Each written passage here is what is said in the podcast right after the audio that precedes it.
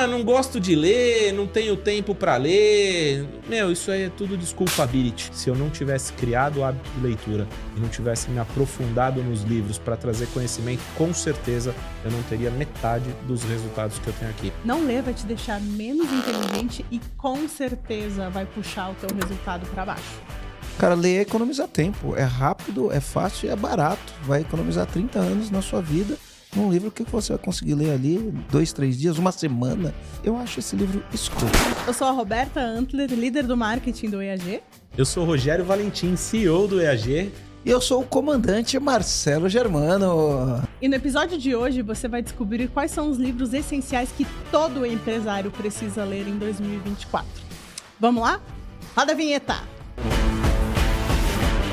Tanto o Marcelo quanto o Rogério recebem pedidos diários de indicações de livros, né? Eu sei que o pessoal pede bastante para vocês, né? Sempre. Então a gente vai fazer hoje um episódio todinho dedicado a falar desses livros que inspiram tanto o Marcelo, inspiram o Rogério, trazem insights para eles, né, pessoal? Então vamos, vamos, vamos falar de leitura, que é uma coisa que o pessoal gosta muito, nos pergunta muito. Vamos, lógico. Então, mas antes de vocês indicarem os livros, e aí eu já vou dizer para o comandante que está nos assistindo pegar bloquinho, né? Pega papel e caneta para anotar. Uh, eu quero saber uma curiosidade. Primeiro, eu quero saber de vocês. Vocês fazem ideia de quantos livros vocês já leram na vida de vocês? Vixe, eu tava contando uma história aqui antes de você chegar. Vale os que o Marcelo leu para mim também. Esses não valem. Esses Não tem- contam pro Marcelo. Meu, mas, mas tia, eu tinha audiobook ó, antes de existir celular, meu. Eu preferia dirigir, o Marcelo preferia ler. A gente andava no carro junto, ele lia pra mim, eu dirigia pra ele. Ó, que show. ah, eu não tenho ideia não, Roberto. Olha, se eu fosse fazer uma conta qualquer aqui, certeza que mais de 200 livros. Não, não, não sei exatamente, não, não fiz Uhum. essa conta. Eu criei, eu tava, a gente tava falando antes aqui que eu criei um- uma meta pro ano aí de ler algo em torno de 16, 20 livros não, não tinha essa meta antes e tal, mas pegar a minha estante em casa, assim, olhando em geral, assim, certeza que tem mais de 200. Uhum. E tu, Marcelo? Eu não consigo fazer essa matemática. A única coisa que eu consigo dizer é eu li menos de 10% dos livros que eu comprei. Mas eu comprei livro, hein? Nu. Como diria o mineiro. Eu comprei muitos livros. Muitos Uh, livros. Alguns livros eu só escaneei, alguns livros eu li só um capítulo, alguns livros eu li dez vezes e Uhum. alguns livros eu li uma vez. Enfim, eu não consigo fazer essa contabilidade aí ah, de quantos livros eu li, mas eu- tá na casa de centenas. Mas eu, Eu não, não- não, consigo, não consigo falar se foi o número preciso O de número quantos livros eu, preciso. eu, eu Mas a comprei. gente sabe que é um monte, né? Porque o Marcelo e o Rogério sempre trazem várias referências para nós, inclusive indicações. Aqui os EAGênios buscam vocês, né? Para, ah, me indica um livro para sobre isso, sobre, sobre liderança, sobre gestão, e vocês normalmente têm uma, uma resposta legal para nos dar. sabe o que é legal? A gente pensar, uma vez assisti um filme que os caras salvavam a, a vida das pessoas no, no mar do Atlântico lá, bem gelado e tal. Uhum. Então os caras eram uma tropa de elite que andavam num, nos barcos de salvamento especiais, de helicóptero e tal. E aí perguntaram, quantas vidas você salvou? Aí o cara, eu prefiro me preocupar com as que eu perdi. Uhum. Eu acho que ele só tinha perdido uma vida. O filme gira em torno disso, né? Eu acho que a gente tem que se preocupar com os que a gente ainda não leu, porque esses é que leu. vão fazer é, a diferença no futuro, né? Uhum.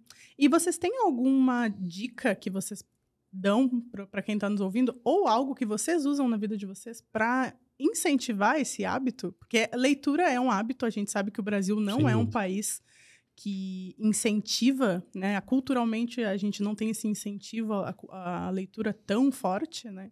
Como é que vocês fazem? Como é que vocês fizeram, né, para adaptar essa rotina, essa, esse hábito para vocês? Bom, vamos lá. A primeira é a importância da leitura, né? Quando você cata um livro, dependendo do livro, ah, aquele livro, muitos livros trazem artigos científicos, coisas que foram provados cientificamente através de experimentos, atrape- através de uma série de coisas. Então ali tem muito conhecimento que a gente vai adquirir esse conhecimento num curto espaço de tempo. A gente não precisou fazer essas pesquisas num curto espaço de tempo e por um preço muito barato sabe? E a gente principalmente economiza tempo, né? Então eu acho que todo mundo deveria entender isso, né? O livro ele vai te economizar tempo, o livro vai te trazer conhecimento, o livro é é uma obra de alguém que trabalhou 30 anos em alguma coisa e descreveu a experiência daquilo em algumas páginas, né? Isso por si só, sabendo que a nossa vida ela é limitada, né? É um jeito de economizar tempo, que é o ativo mais escasso que a gente tem. O tempo é finito. É, dinheiro é quase infinito, mas o tempo não, o tempo é finito. Cada dia tem 24 horas e a gente tem uma, uma duração aqui, né? Uhum. Alguns vão viver 80 anos, outros vão viver 100, outros vão viver menos que isso. Né? Então, o tempo é finito. E aí, na, na, na nossa experiência aqui, o que, que a gente faz para economizar tempo? Várias coisas. E o livro é um jeito disso. Mas, principalmente, o livro é uma maneira de você acessar mentes de outras pessoas, acessar mentes brilhantes. Como pensa? Por que pensa? Como chegou nisso? Como desenvolveu isso?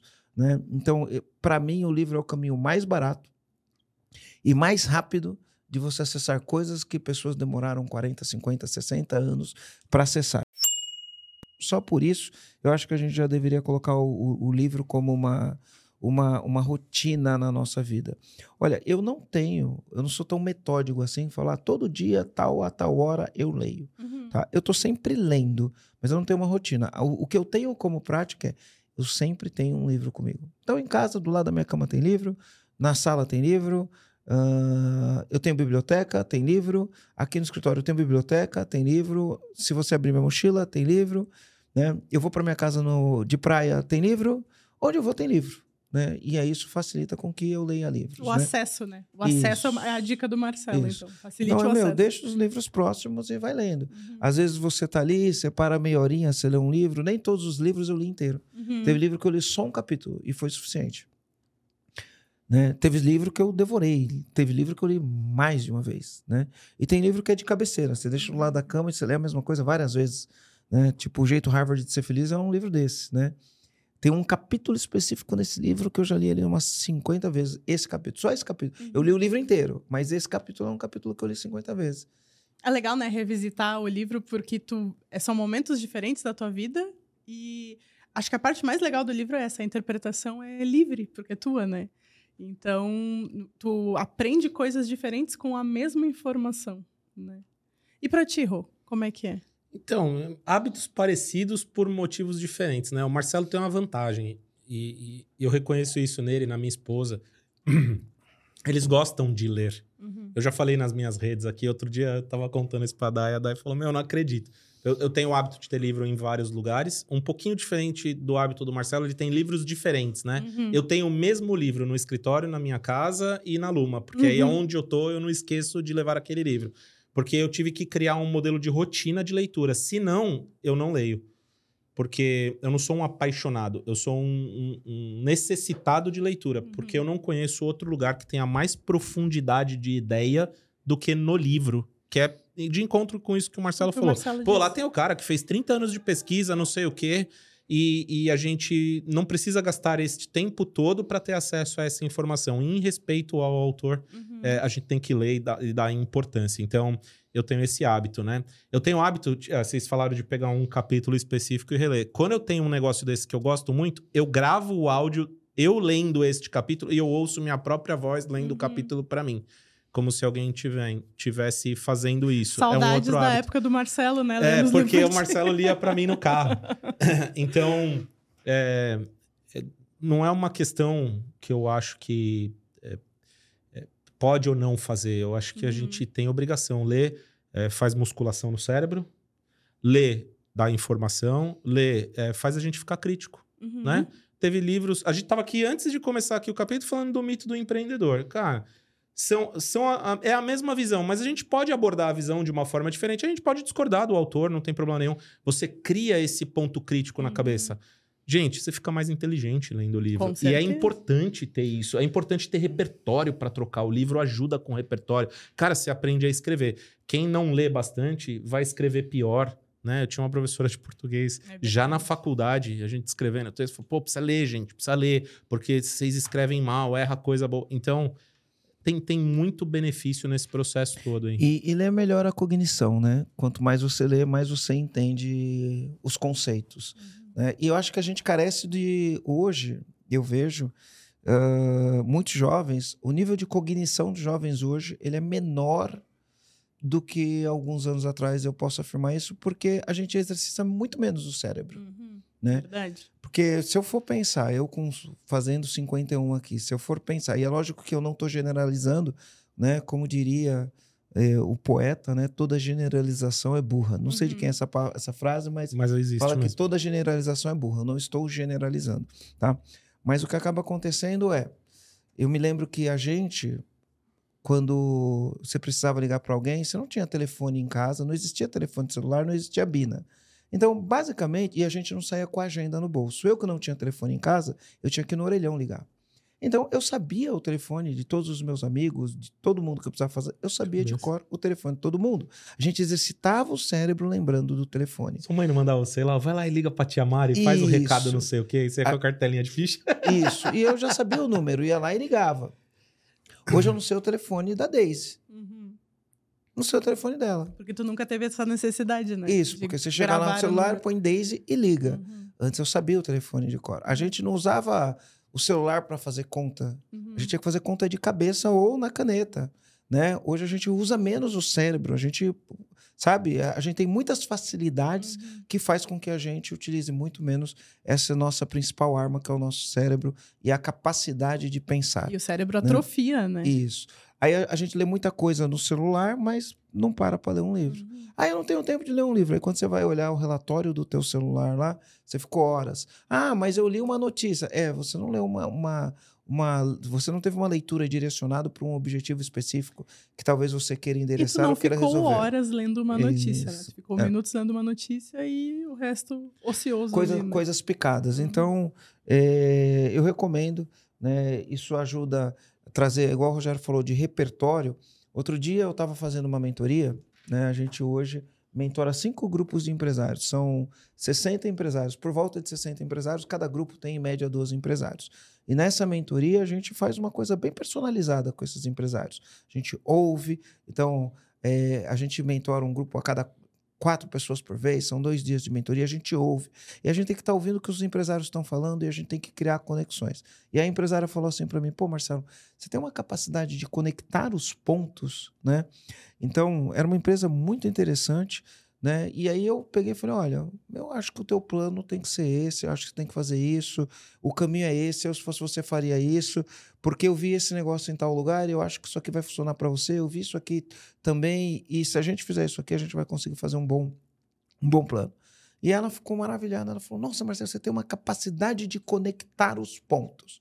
Pô, então vamos lá. Né? Por que, que conecta os pontos? Porque tem os pontos. É por que, Uhum. que tem os pontos? Porque a gente tem um repertório vasto. A gente lê sobre negócios, a gente lê sobre vendas, a gente lê sobre pessoas, a gente lê sobre liderança, a gente lê romance, a gente lê autoajuda, a gente lê tudo. Exatamente. A gente, lê- a gente lê de tudo. E aí o fato da gente ler, e não é só ler, né? A gente tem campo de batalha, a gente está nas nossas empresas, está nas empresas dos clientes. Eu participo de um monte de grupo de empresários, né? A gente chama de mastermind. Eu, tô lá, tô vendo negócios diferentes, estou ouvindo pessoas diferentes. Então eu estou ampliando o meu repertório. né? Quando eu amplio meu repertório, eu tenho uma capacidade maior de conectar os pontos. Isso aumenta a minha criatividade. Porque o que, ser, o que é ser criativo? Ser criativo é conectar os pontos. Então, qual que é a genialidade do iPhone? Ele conectou pontos. Existia um Walkman, que depois virou pendrive o, lá. O Discman, o Walkman virou é, o Discman. que virou MP3, Virou que era o, MP3. sei lá, era pendrive. Uhum. né? Existia a música num formato, existia o telefone num outro formato, existia o computador em outro formato. E ele olhou e falou: os três em um. Ele conectou os pontos, ó, dá pra Uhum. fazer as três coisas numa única só. E aí criou uma inovação, teve uma criatividade, fez um negócio genial. Para conectar os pontos precisa ter repertório. E aí o livro é uma das coisas que tem que estar no repertório das pessoas. Para você poder discutir alguma coisa, você tem que ter repertório, né? E tem que saber ler criticamente. Não é tudo que está no livro que você aceita. Exatamente. Às vezes- é. Às vezes você vai ler um livro igual o livro Desculpability, e aquele livro, meu, dependendo de quem, se a pessoa não tiver é, estofo para ler aquilo, ele chega a ser uma agressão. Exa é. Que vai colocar a pessoa numa, de- numa defensiva, mas você tem que ter um senso crítico para ler um livro e, igual esse. Por e tem exemplo, que saber aceitar também. É, porque se- põe mesmo. Isso. Ele, ele Mas é, é que a um autocrítica estof- é A importante, gente tem que né? ter autocrítica. Aham. Também tem que aceitar as coisas. Abre a mente, né? Tem que ter mente isso. aberta. Aí, por exemplo, tem um livro que eu li e eu discordo do livro. Uhum. completamente. Que é o livro do, da Netflix, o A regra, A não Regra é Não Ter Regras. Uhum. Então, eu li, olhei, beleza, aquilo não serve para mim. Não é porque Uhum. tá escrito num livro que foi o cara da Netflix que fez, né? Que eu vou ter que concordar com tudo. Então, Com tudo, é. a, a a leitura ela tem que trazer também o pensamento crítico em cima Uhum. daquilo que você está lendo. Uhum. Você não é obrigado a acreditar em tudo que você lê ou concordar com tudo que você lê, mas você vai criando a tua bagagem, o teu Uhum. repertório, o teu arsenal que vai ser a lente com qual você vê o mundo. E a lente com qual você vê o mundo é o que vai fazer a diferença no final do dia nos seus resultados. Eu posso atribuir grande parte dos meus resultados aos livros que eu li, sem dúvida nenhuma. Pô, e sabe uma parte. coisa legal pra complementar? É legal que a gente bate um papo, né? Você se conecta com gente que lê. Às vezes tô lendo um negócio, pô, Marcelo, sabe aquela parte do livro, não sei o quê? A gente troca uma ideia, a gente decide implementar alguma coisa. Uhum. Meu, você tá lendo- no que você É, vai ler. E as Aí você percepções tá lendo, né? O Marcelo diferentes. falou do, do contraponto, né? Nem tudo que você lê, você precisa acreditar. Mas tem muita coisa que a gente implementou que foi através de leitura, foi Uhum. estudando, foi criticando um processo. Aí você fala: caramba, esse negócio aqui, esse aqui serve. Uhum. Eu acho que se a gente fizer isso daqui, vai dar bom. E a gente usa o, o livro como ponto de apoio para transcender uma ideia. A Carol fez uma apresentação, embasamento, né? ela falou do negócio da, da criatividade. Como que ela deu o nome? Que não é criatividade, Ah, é, é... conectividade. Combinatividade. É Combinatividade. É, Murilo Gun fala É, isso. É. combinatividade. Legal pra caramba isso daí. E o Uhum. livro permite, né? Uhum. É, agora tem inveja de pessoas que pegam o livro pra relaxar, né? Você vai na praia com a Dani, ela saca um livro desse tamanho e fala, agora eu vou relaxar. Mas e aí, ela tá. entra no mundo do negócio e ela conta a Eu, história. eu li muito livro na praia. Meu. Hoje eu não faço mais isso, Uhum. mas eu li muito. Eu Mas gostava é de ir pra muito praia, bom ler na praia. colocar o é meu um guarda-solzinho ali, praia. esticava ali meu, Uhum. minha espreguiçadeira e, E ficava vai lendo, que vai. né? Hoje faz muito tempo que eu não faço isso. Mas é uma praia. dica que eu dou pra quem tá nos assistindo que não tem o hábito. Eu falo muito isso pro meu marido. Ele diz pra mim, né? Ah, eu quero desenvolver o hábito da leitura, como é que tu faz? E eu falo pra ele, cara, nem sempre tu tem que ler algo que vai te e- fazer evoluir, por exemplo, au- autodesenvolvimento, autoajuda. Às vezes tu tem que começar lendo uma coisa que tu goste. Ler um romance, ler uma ficção, ler uma história. Qualquer tipo de gênero literário vai ter o mesmo efeito no teu cérebro, que é isso que o Marcelo tá trazendo pra gente, de desenvolver. Depois é natural, depois tu, tu vai indo. Comandante, deixa eu falar uma coisa pra você. EAG tem que fazer. Você segue a gente aqui, você ouve o nosso conteúdo, né? Você já teve muitas vitórias ouvindo o nosso conteúdo ou é a primeira vez que você está aqui? Deixa eu te explicar. O EAG é uma escola de empresário. Onde você aprende a ser empresário? Numa escola de empresário. É a escola de empresário para empresário. E o que, que a gente ensina no EAG? A gente ensina você fazer uma gestão eficaz da sua empresa. Quer mudar o rumo dos seus negócios? Vou falar para você, vou deixar um link aqui. Clica nesse link ou no QR Code, faz a sua inscrição, faz um diagnóstico da tua empresa e a gente vai conduzir você num passo a passo para você acabar com o caos na sua empresa através de uma equipe autogerenciável. Onde você vai aprender a ser empresário? Na escola de empresário. Então, clica aqui nesse link, clica nesse link, você vai ser dire- direcionado. Enfim, já foram mais de 7 mil donos de pequenas e médias empresas que transformaram a empresa a partir de fundamentos sólidos de uma empresa que dá resultado. Gente, eu quero propor uma dinâmica pra gente agora, porque como o Marcelo bem disse, tempo é finito, né? Infinito. então eu quero propor uma dinâmica para vocês, que é, eu sei que vocês têm várias indicações para dar de livros para os comandantes que estão nos assistindo.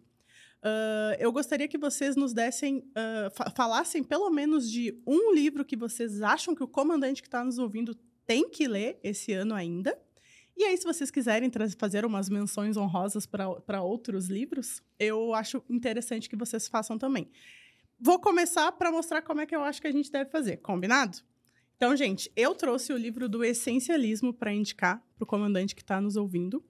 Esse livro, ele me trouxe uma percepção enorme de como a gente perde tempo na vida cuidando de coisas que não são essenciais. E cada capítulo desse livro, para mim, foi quase como um tapa na cara, assim, que eu ficava, nossa, meu Deus, como a gente perde tempo sofrendo por coisas que não são essenciais. E a- o principal ensinamento que esse livro me trouxe é o que a gente estava conversando antes de começar o podcast hoje, que se não é um sim óbvio, obviamente é um não. Né? Então, quantos sims a gente dá, convites que a gente recebe, né, uh, coisas que as pessoas nos pedem e a gente diz que sim, enfim, para manter um relacionamento, para não ficar mal, para não magoar ninguém e que nos prejudica muito, né? Então esse livro me fez pensar muito sobre isso. Sabe que uma coisa sobre esse, esse livro que você está falando, eu não li ele inteiro, tá? Uhum. Esse foi um livro que eu não li inteiro. Uhum. Eu li ele pela metade. E mas outro dia eu estava ouvindo o Joel falando sobre isso, né? Então, muitas vezes a gente não vai conseguir o resultado que a gente tem por conta das distrações. E aí ele listou os tipos de distração.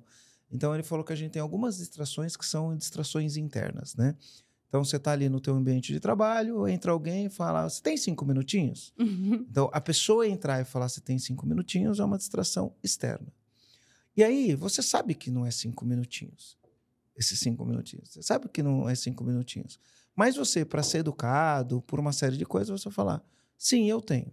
E aí a ciência fala, né, que quando você está em flow fazendo negócio, se você é interrompido, se você fica cinco minutos fazendo outra coisa, quando você volta, você demora 22 minutos para voltar no ritmo que você estava antes. Ou seja, esse, essa interrupção ela vai te levar meia hora no mínimo, mesmo que seja só os cinco minutinhos, uhum. para você voltar a ter performance. E por que, que a gente fala assim? Né? Então, ele, ele, ele, ele falou: pô, a gente fala um monte de sim, tá? Tenho. Pode falar agora? Posso. Não, não posso. Agora eu estou ocupado, estou fazendo outra coisa. Sim. Né? Mas a gente, por, por uma série de questões, a gente fala um monte de sim. E aí ele falou: cara, se não é um sim óbvio, um sim óbvio, é um não óbvio. E aí é como distinguir o sim óbvio do não óbvio? E aí eu gostei muito da abordagem. É tudo é um não óbvio. É verdade. O que você perguntar para mim é não, um não óbvio. Uhum. Aí, assim, o que eu tenho que fazer é. Isso daí é essencial? Ah, então é um sim óbvio. Porque senão é um não óbvio. Mais fácil do que pensar o que é um sim óbvio é pensar o que é um não óbvio. E a maioria das coisas são um não óbvio. Um, exatamente. É isso que ele fala no livro, que a maioria das coisas é não. É não óbvio, porque tudo te, pode tirar do teu foco principal, né? E aí eu quero fazer uma menção honrosa para o Cavaleiro Preso na Armadura e para Vamos é Conversar. Esse livro é maravilhoso, eu chorei várias vezes nele. Ele fala. Assim como o Cavaleiro. Exatamente. E justamente foi aí que ele se libertou, né?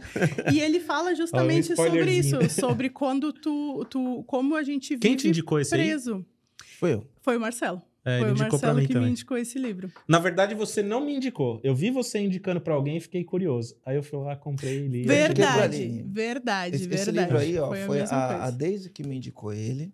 Eu li ele em duas horas e meia, três uhum, minutos. Ele é pequenininho, né? Eu li não ele em duas horas. disso. Uhum. Né? A Daisy me indicou, eu li o livro, eu achei ele demais, assim. E ele é muito gostoso de ele, ler. Ele, ele ressoou em uhum. mim durante um tempo. E quando a Aline ainda estava aqui com a gente, né? Uh, eu peguei e falei, Aline, eu queria que você lesse esse livro. Né? Eu queria que você lesse esse livro, porque naquele momento eu entendi que esse livro ia fazer uma grande diferença na vida dela. Uhum. Naquele momento eu entendi que esse livro ia fazer um, uma diferença muito grande. Eu falei, eu, eu, queria que você lesse esse livro. E hoje, né? Outro dia ela fez um post ali e eu peguei e falei, pô, Aline, né, ela, ela fez os seis em sete dela, no uhum. lançamento dela. O livro tem uma cena que ele fala onde você tem que se soltar, você tem que Sim, desapegar. no final é desapegar. E aí eu falei para ela, pô, eu acho que você precisa se desapegar, né? É, porque às vezes pode parecer triste, pode ser amedrontador, né? Mas você precisa se desapegar para você poder voar, uhum. né? E aí, quando eu vi ela falando lá do seis em sete, eu falei, mas foi por isso que eu pedi para você ler o livro. Uhum. Porque você passou por todos esses medos, por tudo isso que aconteceu, mas você precisava desapegar para isso acontecer. Exatamente. Se você não desapegasse, isso não ia acontecer. Então, ele é um livro que ele, ele, ele, ele é um livro que ele é fácil de você ler, é fácil de você lembrar e, e é um ensinamento que você leva ele para a vida inteira, né? Os três castelos. Exatamente. E Silêncio, o que eu acho legal é que é uma verdade fábula. e a sabedoria e o conhecimento. Como é, uma, uma fábula entre aspas, não, é que é a mais fábula, pura verdade, né? E o mais legal de ser uma fábula é que tu consegue adaptar ela para tua realidade, né? Então, esse livro cabe para todo mundo, em qualquer momento da vida. Gente, leiam esse livro. Ele vai caber em qualquer momento da vida, porque em todos os momentos da vida a gente coloca uma armadura diferente. Hoje eu tenho uma Exatamente. armadura, 10 anos atrás eu tinha outra, 20 anos atrás eu tinha outra. E no, no ano que vem eu vou ter outra armadura. Exatamente. Ela vai Então, se criando e tu não vai nem Você vai percebendo. estar sempre preso Exatamente. numa armadura que a gente mesmo cria. Uhum. E para finalizar, o vamos conversar. Esse aqui é outro que é bem gostosinho, mas o que eu mais gostei dele é que ele é muito prático. Aí o Rogério estava contando aqui para nós, né, que escreveu um livro, né? E aí esse livro aqui, ele é muito de indicação de coisas para fazer, mas eu- o que eu mais amei nele é que a gente fala tanto em comunicação não violenta, mas a gente não fala em comunicação. Antes de não ser violento, as pessoas precisam aprender a conversar, a se comunicar. E esse aqui é, um, é dois, como diz meu marido, é dois passinhos para trás. Né? Então, esse- ele me pegou muito por causa disso. Então, essa é uma outra indicação. Vamos conversar que eu quero passar para vocês. E agora eu quero ouvir de vocês. Vamos Quem começar contigo, Rô? Pode ser. Pode ser? Ó, Então vamos lá. tem uns ganchos aqui que dá pra fazer. Acho que eu vou falar de hábitos atômicos. É, Mostra para Qual câmera. que é a pegada? Tem que mostrar aqui? Mostra para câmera. Olha aqui, é. ó. Hábitos atômicos.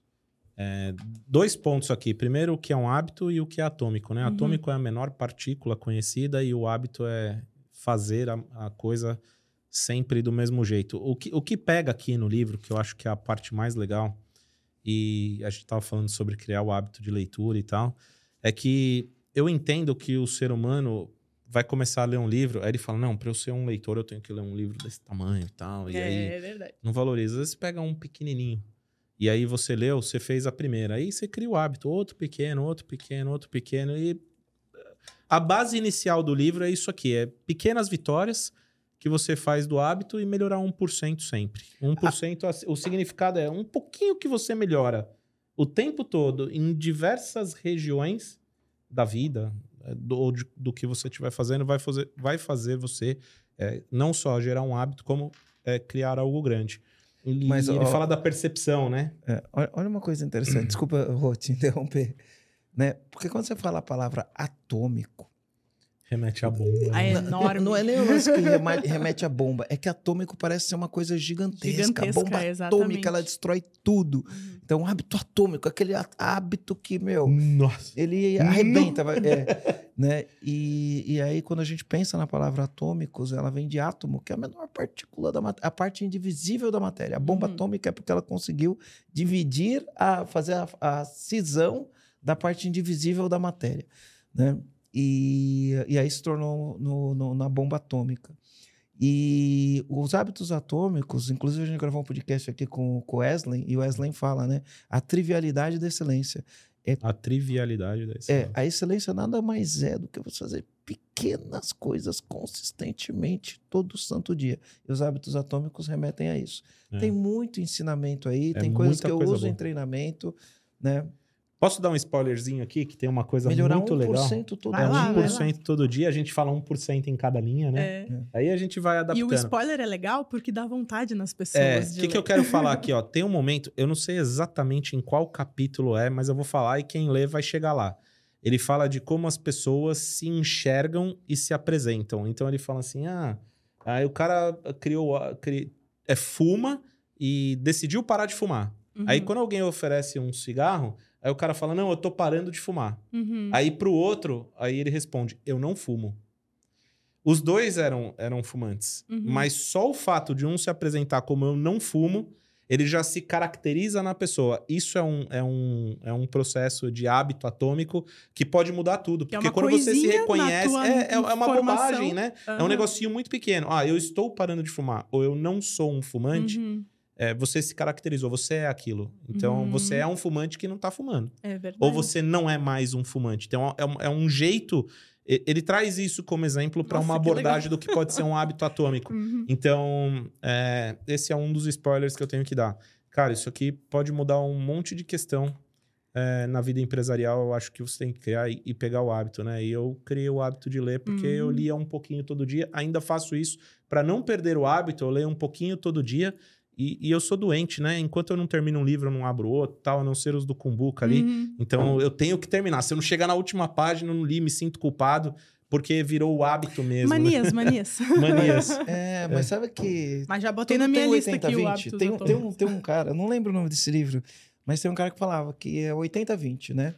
Ah, 80% da mensagem está em 20% do livro. E às É, vezes, se você certeza. lê esses 20%, você não precisa ler os outros Os 80%, outros 80. que você pegou. É, mas eu, 80% eu sou da mensagem, né? Eu tenho, Não, mas eu tenho é- uma doença, eu tenho que fazer o negócio Até até o o Porque final. tem livro que chega uma hora Marcelo que fala. fica repetitivo. Você fala, pô, não, não, Exato, não é. evolui, Uhum. né? Ele Ele, começa bem repete, e depois você né? fala, não É. evolui o livro, Uhum. né? Esse livro é muito bom mesmo. O que o Marcelo fala de escanear é isso, né, Marcelo? Que é dar uma olhada pra ver o que tu pega. Porque o livro tem que conectar contigo, senão é uma tortura, né? É, menção honrosa aqui, vou fazer pro Desculpability. O Marcelo falou aqui, pô, eu amo esse livro aqui. Ele É, tá na conheci- nossa trilha de integração aqui dos EAGs. Ele faz né? parte da nossa trilha e eu acho que é bem isso que o Marcelo falou. Ele, o cara acho que pensou assim: meu, eu vou chegar, vou dar um soco na boca do estômago de quem tá lendo isso aqui, pra pessoa aprender É, uma gente, lição. A gente teve a Desculpability é oportunidade bom. de conhecer o João Cordeiro, que é o escritor. Gravei dois podcasts com ele, Maravilhoso. palestrou no nosso evento. Maravilhoso, maravilhoso. E é bem isso mesmo, cara. Quando. Não importa se você lê uma, duas, dez, na hora que você pegar aqui, vai ter um recado pra você. Presta atenção nisso daqui que a gente Qual o ensinamento? foi criado. pra Nós, temos um chip instalado, a gente foi preparado para dar desculpa. E aí Uhum. cabe a gente ter ciência de que a gente está dando desculpa e fazer alguma coisa com isso, ou aceitar que você vai dar desculpa. E aí tem o lance da mediocridade, né? A gente pode ser medíocre ou a gente pode parar de dar desculpa, fazer o que tem que ser feito e ponto. Parece papo clichê de coach, Aham. mas hum, é isso, É mesmo. É verdade. por isso que é clichê e é por isso que é papo de coach.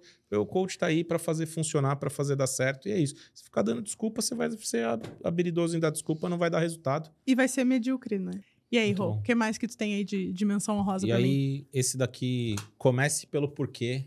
Simon Sinek, Simon Sinek. Não sei exatamente como que se pronuncia, mas eu acho que é Simon Sinek. Pô, esse livro é maravilhoso. Vou pegar o gancho do iPod que o Marcelo tava falando. Olha que engraçado, né? Quando você faz as coisas pelo porquê, você não, não, não perde o, o norte do mapa.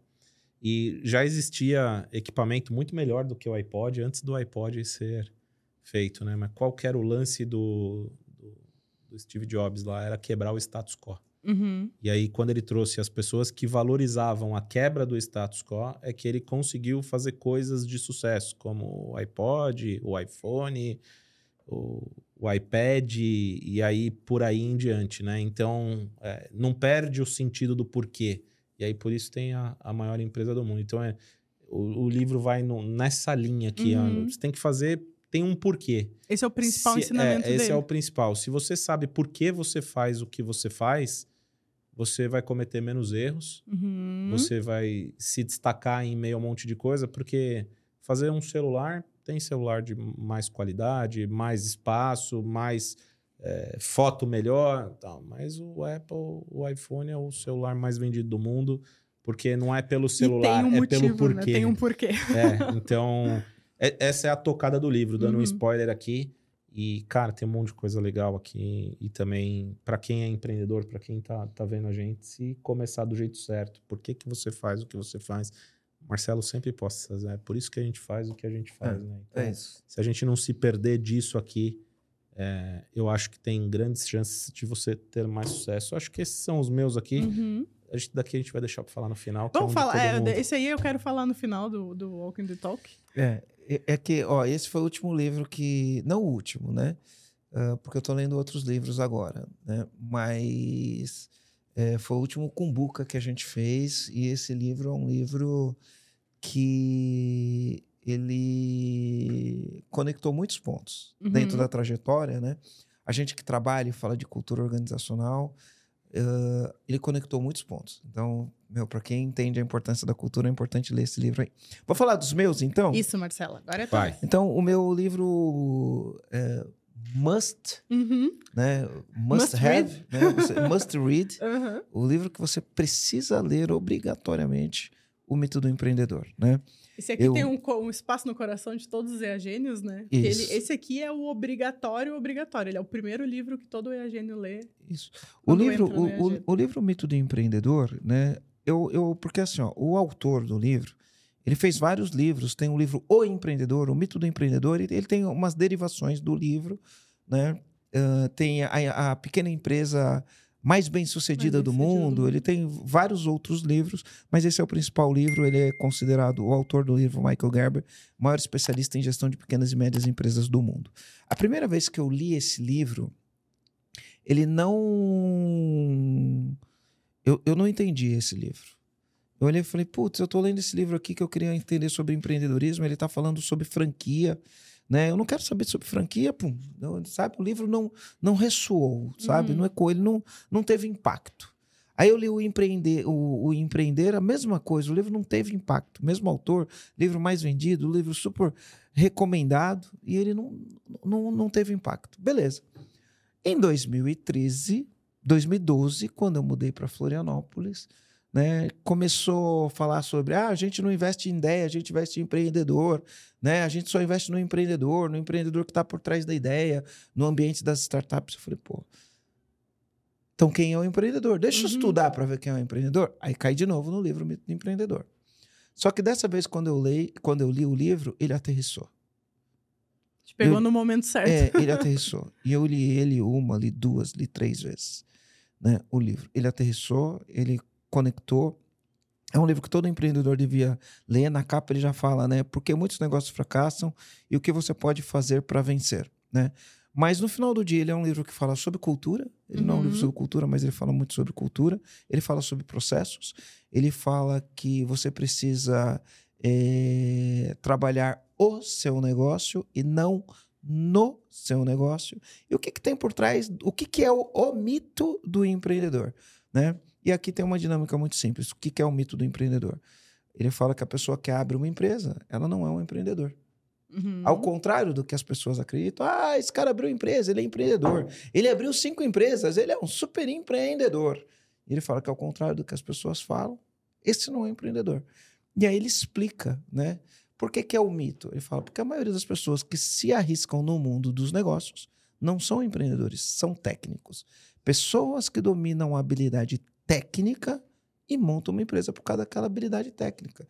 O advogado abre escritório de advocacia, o engenheiro abre uma construtora, né? O, o cara que estuda processamento de dados monta uma empresa de O software, dentista que né? abre um consultório. Isso, e por aí vai, né? O mecânico monta uma oficina mecânica, então as pessoas são técnicas e montam uma empresa para fazer o trabalho técnico. Ele fala, fala, fala assim: ser um técnico e ter a empresa que faz o trabalho técnico, isso estão num ângulo de verdade totalmente diferente, né?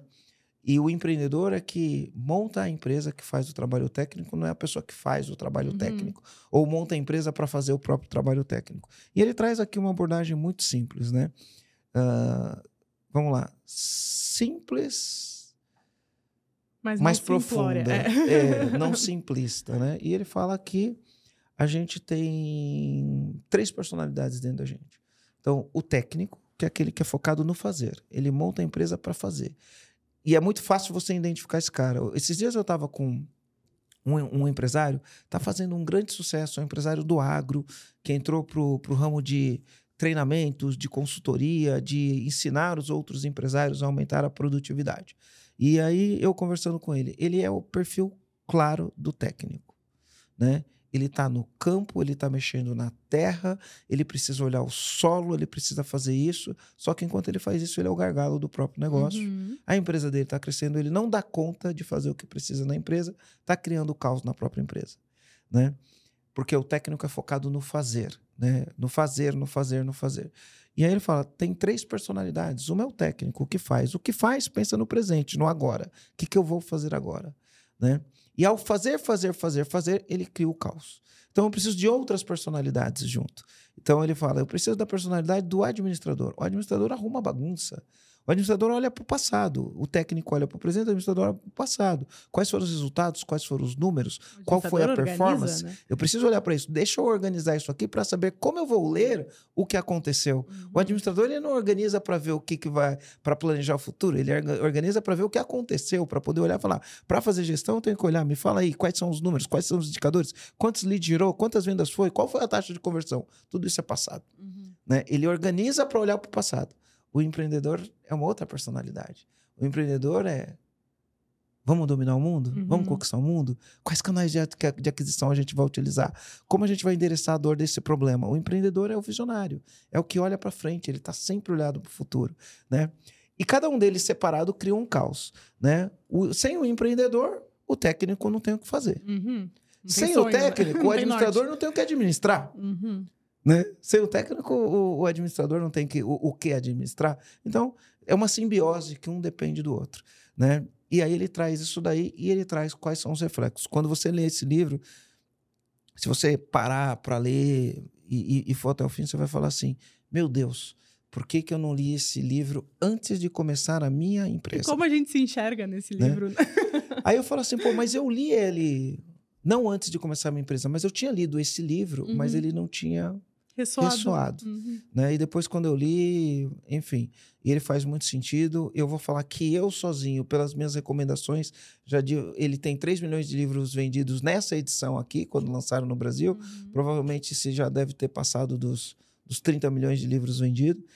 E eu acho que só das minhas recomendações eu já vendi uns 10 mil livros desse Uhum, aqui. desse. De tanto que eu recomendo esse livro. De comprar, eu comprei 100. É, eu ia falar. né? De A gente comprar, eu comprei EAG 100 tem ou mais. É, só aqui no EAG tem 50 dele né? E então esse livro aqui para mim ele é um livro que precisa ler. Ele fala como fazer um plano de desenvolvimento do negócio. Uhum. Ele fala sobre estratégia de gestão, ele fala sobre sistemas, ele fala sobre estrutura organizacional, ah, ele fala sobre as fases da empresa, né? infância, ah, adolescência, maturidade. Ele mostra os problemas que tem em cada um. Ele é um livro que ele, ele, ele, ele faz através de uma, de uma narrativa né? da Sara. E ao entender a história da Sara, ela cria uma muita conexão com o que a gente faz Exatamente. no nosso dia a dia dos nossos negócios. Então, ele é um livro apaixonante. Depois de ler esse livro, eu li vários livros dele. Inclusive, eu tenho um livro dele ali que chama The Emit Mastery. Mastery. Aqui, ó. É isso Esse aí. é. livro aí é um livro em inglês. Ele é um livro grande, é um livro difícil pra caramba de ler, mas também é um livro massa. Li vários livros. Esse daqui não tem em português, né? Eu li várias vezes. Ah, Rô, esse livro você tem na mão também, ele é muito massa. Marcelo, não deixa o Marcelo ver os de ler, sim, né? E aí ele fala, né? As sete disciplinas essencial para construir uma empresa de classe mundial. Uhum. Livro muito bom, né? Então eu recomendo isso aqui. Menções honrosas, né? Não é uma menção honrosa. Então, o Rogério trouxe o Desculpability, eu trouxe o Accountability, né? O Accountability, ele fala de você assumir uma responsabilidade acima da linha para os resultados que você precisa trazer. Não A tem gente- a tradução de, de Uncutable É, eu, eu no- acho no que o Brasil. Paulo Vieira, ele traduziu bem no livro Autoresponsabilidade, É. né? Ele, eu acho que ele traduziu bem no autorresponsabilidade, né? Mas o accountability é um estilo de vida, ser, Uhum. ser accountable. E, e é, é difícil ver isso no mundo corporativo. É muito fácil a gente ver a pessoa no desculpability, dando a desculpa. Assumir a responsabilidade no dia a dia, ser accountable, é um negócio... E é nas pequenas coisas, né? É um exercício, né? É, é nas- Ser- são nas ser- pequenas coisas que a gente vê accountability, né? Todos nós temos o chip, sem exceção, todos nós temos o chip da desculpa instalado, Uhum. né? E a gente, né, é, desinstalar esse chip não é fácil. Esse livro é muito bom. Ele fala a evolução da responsabilidade é, pessoal, o caminho da execução eficaz. Se você não for accountable, se você não tiver uma responsabilidade acima da linha de assumir a responsabilidade, não tem execução. Então, menção honrosa para o livro E Accountability. aí, Marcelo, eu indico que as pessoas dois, né? leiam o Desculpability primeiro, né? E de- porque daí depois. o Desculpability vai te deixar pronto para ler o accountability. Accountability, né?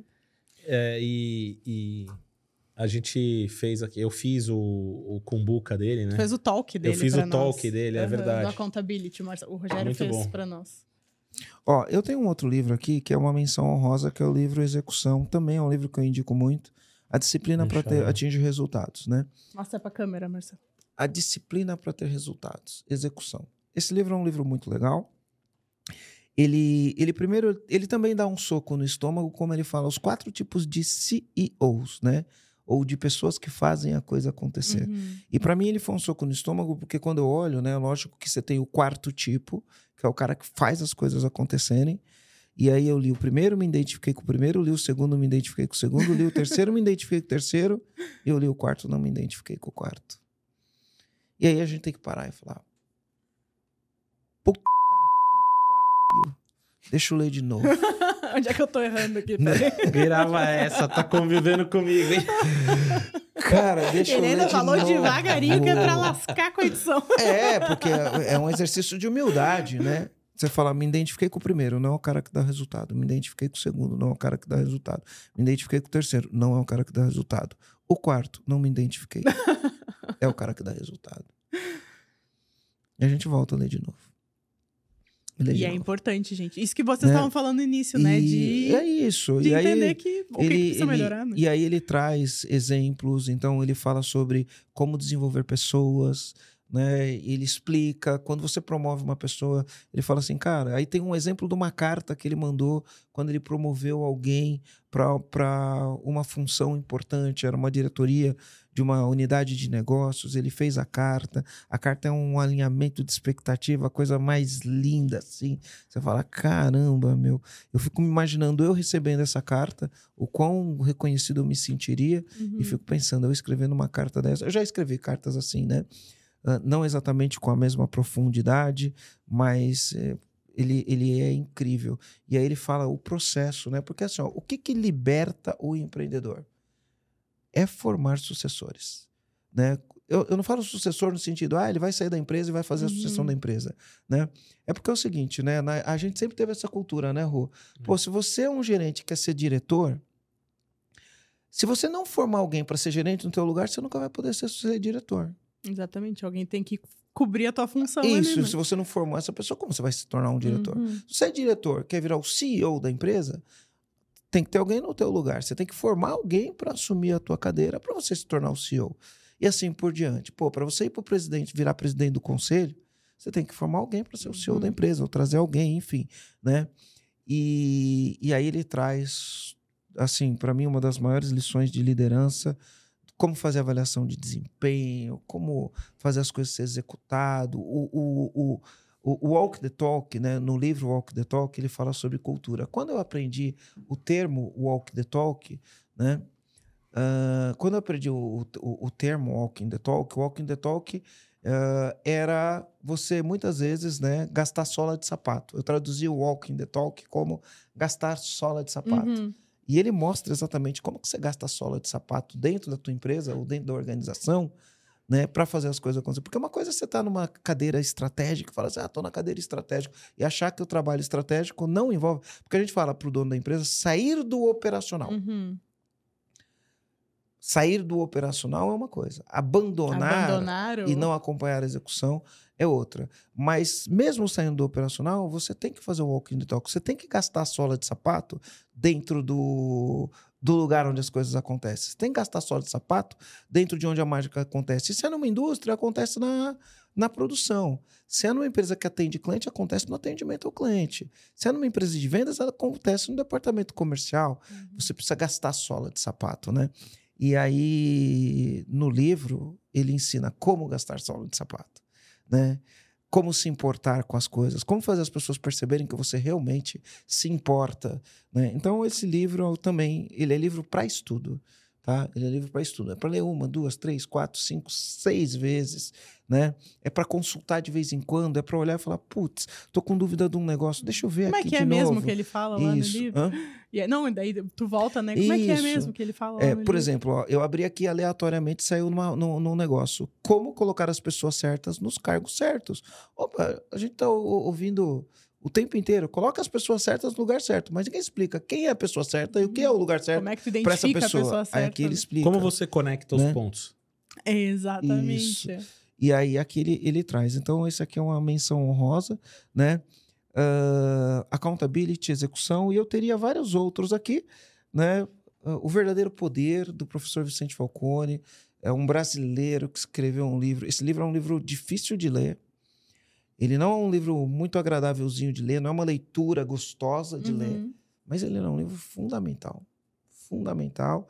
Se você quer falar sobre gestão, o verdadeiro poder, práticas de gestão que conduzem a resultado, é um livro É daí fundamental. que saiu com Buca, inclusive. É da- Exatamente. desse livro aqui que eu aprendi o Kumbuka. Esse livro foi o livro que me ensinou o, o Kumbuka. Esse livro foi o livro onde eu aprendi as nossas rotinas de gestão.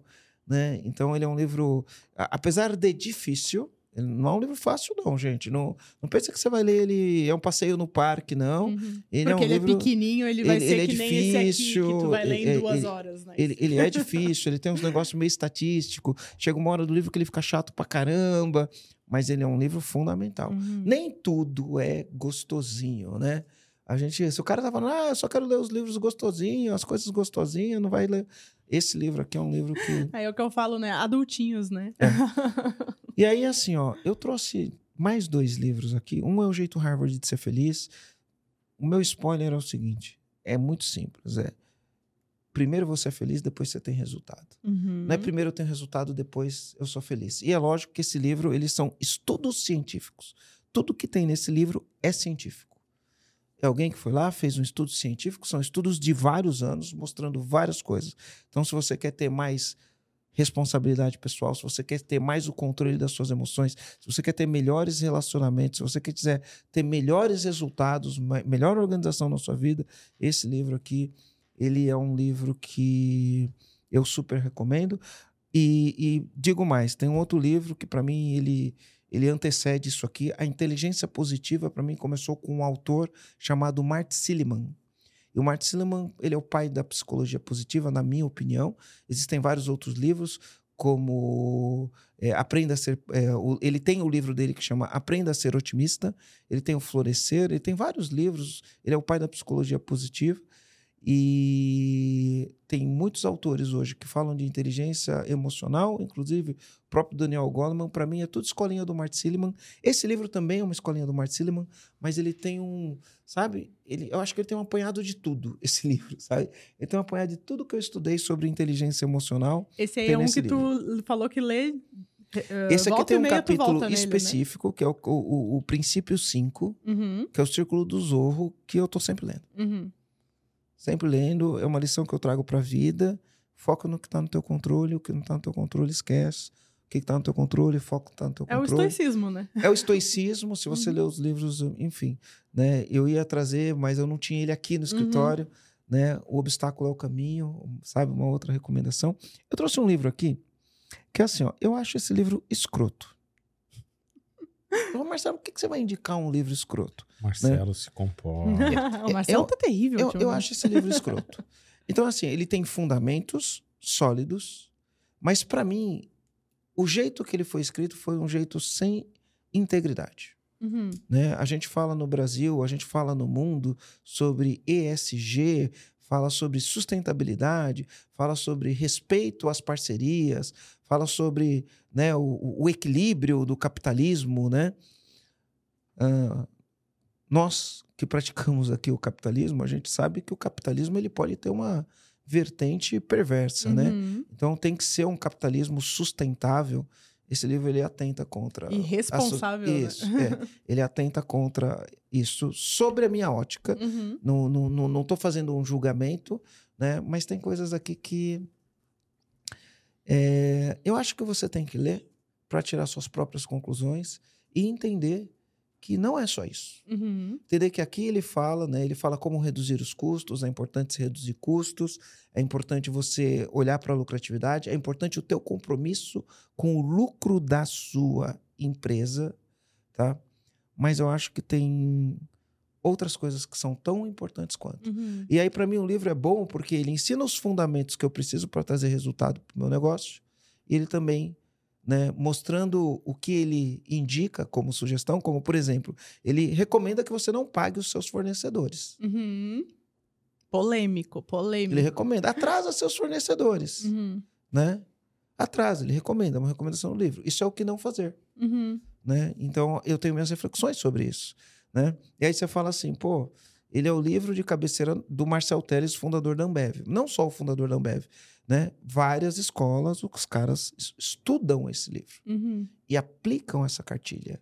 E aí eu, como dono de pequena e média empresa, que trabalho para empresas B2B, que eu trabalho com grandes corporações em, em outras empresas, eu vejo os caras aplicarem esse ensinamento aqui na prática. Uhum. E isso é um, é um lado cruel que a gente precisa debater essas questões, né?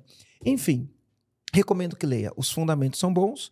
Eu acho que ele é um livro que ele mexe com os meus valores, ele Uhum. afronta os meus Os valores. teus valores, eu ia falar, né? né? E Afronta ele os afronta os meus valores. E eu recomendo que você leia também, para você entender se faz sentido para você, independente de, do que eu falei. Os princípios aqui são princípios para você fazer uma boa gestão financeira, desde que você tenha integridade e você não vai prejudicar o próximo, né? Atrasando pa- propositalmente o pagamento. Uma coisa é circunstancial, teve uma dificuldade e deixou de pagar. Outra coisa é você não pagar propositadamente, né? Para aumentar seus lucros e aumentar seus resultados. Mas eu recomendo que você leia esse livro também. Nossa, polêmico agora. Eu fiquei com vontade de ler Polêmico. também o livro, Marcelo. Ai, gente, amei as, as indicações. E eu tava contando aqui, o comandante que tá nos assistindo vai sair com 14 indicações de livro, fora as outras que a gente, que a gente nem trouxe os livros aqui, né? Quero lembrar para todos os comandantes que estão nos assistindo que todas as indicações vão estar aqui na descrição, o nome do livro, tá? vai estar tudo aqui certinho.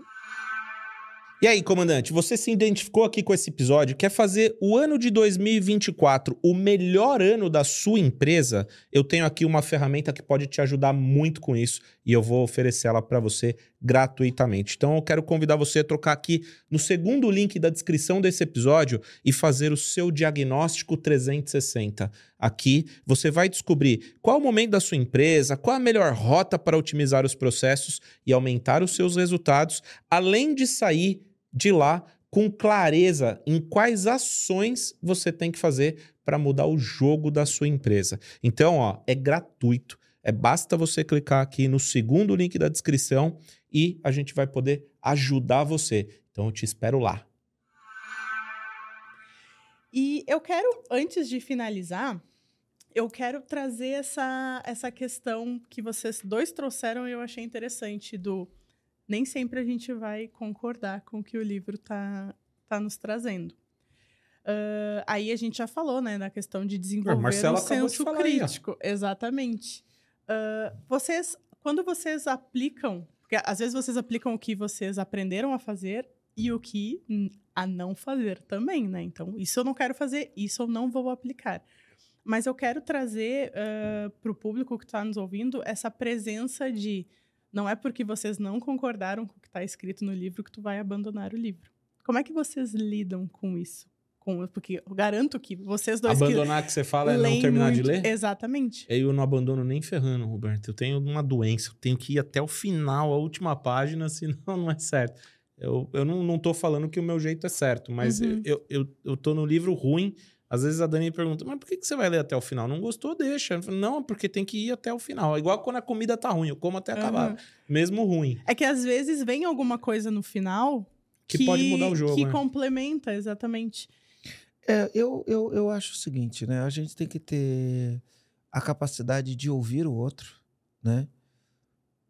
E entender que existem lentes diferentes das nossas. Uhum. Aí, às vezes, o que acontece? O fato de você não concordar com uma coisa, se você fecha essa porta, você perde uma oportunidade de explorar mais isso daí para ver o que- onde isso está fundamentado Uhum. né? Então, é, pô, tem livro que eu começo a ler, eu discordo daquilo, mas eu, de- deixa eu avançar nisso, porque aqui pode ter um aprendizado, Uhum. né? Agora tem coisas que não dá. Igual tem filme que você começa a assistir, você fala, não, chega. Deu 20 minutos, você fala, passa, Não consigo mais. né? É, te- é a mesma coisa. Uhum. E tem livro que mesmo você não conseguindo mais, o filme que mesmo você não conseguindo mais, você vai até o final. Depois se arrepende de ir até Já o perdi final. 20 minutos da minha vida aqui, né? Agora eu vou até o fim. Isso, e aí depois você se arrepende de ir até Uhum. o fim. Então a gente tem que experimentar também, ter um outro olhar, um olhar de observador, entender o que está querendo falar, entender que tem pessoas que pensam diferente e que tá tudo bem, Uhum. né? Entender que tem coisas que não conectam com a gente, tá tudo bem as coisas que não conectam com a gente, né? Ah, no final do dia, é, cada um tem uma lente diferente, Uhum. né? E a gente tem que pegar o que vale pra gente e o que não vale pra gente, a gente descarta. É simples. E esse é o comando desse episódio, né, gente? Pegar, né, dos livros, pegar da- das literaturas, dos conhecimentos que a gente tem disponível na vida da gente, pegar o que conecta com a serve, gente. serve. O que não E o serve, que joga não fora. serve, Tá joga tudo fora e certo. tá tudo certo. Gente, muito obrigada. Esse episódio de hoje foi maravilhoso. Eu espero que quem tá Gostou, nos assistindo. Robertinha? Nossa, eu amei. Pra mim, falar de livro, né? Adoro falar de livro. A- O EAG, me- o EAG que me ensinou a. Me, me trouxe de volta essa vontade de ler. Eu gostava muito de ler quando eu era criança, eu lia muito. Eu tava hoje ainda pensando nos livros da Bruxonilda. Agora eu entreguei a minha idade total, né? Que é literatura de, de, de millennium, né? Todo mundo acima de 30 anos ali leu a, a Bruxonilda, né? E fazer esse episódio para mim foi muito, foi muito especial, porque olha quanta informação, olha quanta indicação de livro eu já eu estou saindo desse episódio. Eu que convivo com vocês, imagina o pessoal que está nos assistindo.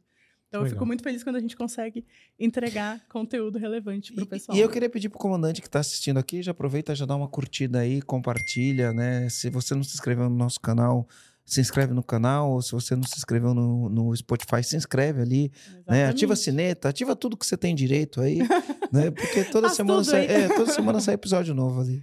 E dá uma moral pra gente aí também. É isso É aí. isso Bom, aí. Marcelo falou tudo que eu precisava, então, gente, eu só posso agradecer a audiência. Até a próxima. Valeu. Tchau, tchau. Valeu.